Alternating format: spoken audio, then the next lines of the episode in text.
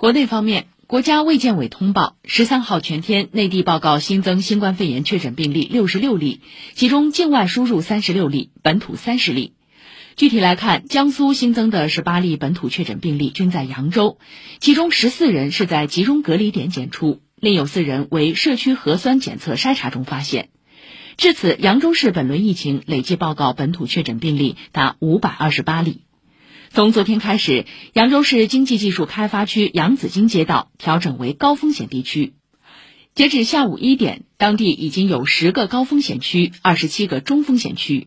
从七月二十八号爆发疫情以来，扬州的确诊病例数在八月十号达到五十四例之后，连续三天出现回落，但仍然维持两位数的新增，而且不断有感染者通过社会筛查发现。这表明扬州防控形势依然复杂严峻，底数还没有完全掌握。扬州市卫生健康委员会副主任王劲松在发布会上表示，在前七轮大规模核酸检测基础上，扬州将立即开启重点地区第八轮大规模核酸检测。需要说明的是，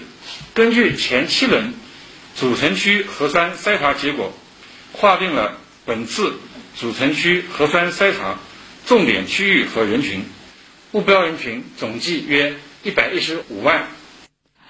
对于不参加统一组织的核酸检测的人员，扬州警方表示，将被作为失信信息录入到公共信用归集和服务平台，今后可能影响个人信贷、消费等。另外，根据不同情节，可处警告、罚款、拘留等治安管理处罚，或以妨害传染病防治罪定罪处罚。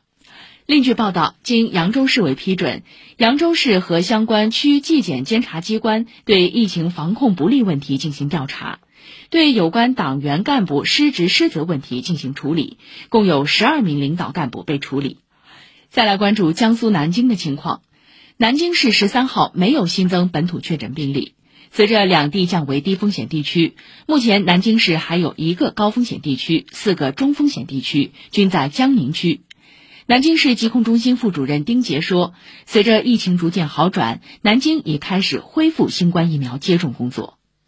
八月一日起，除江宁区外，我市各接种点开始恢复新冠疫苗接种工作。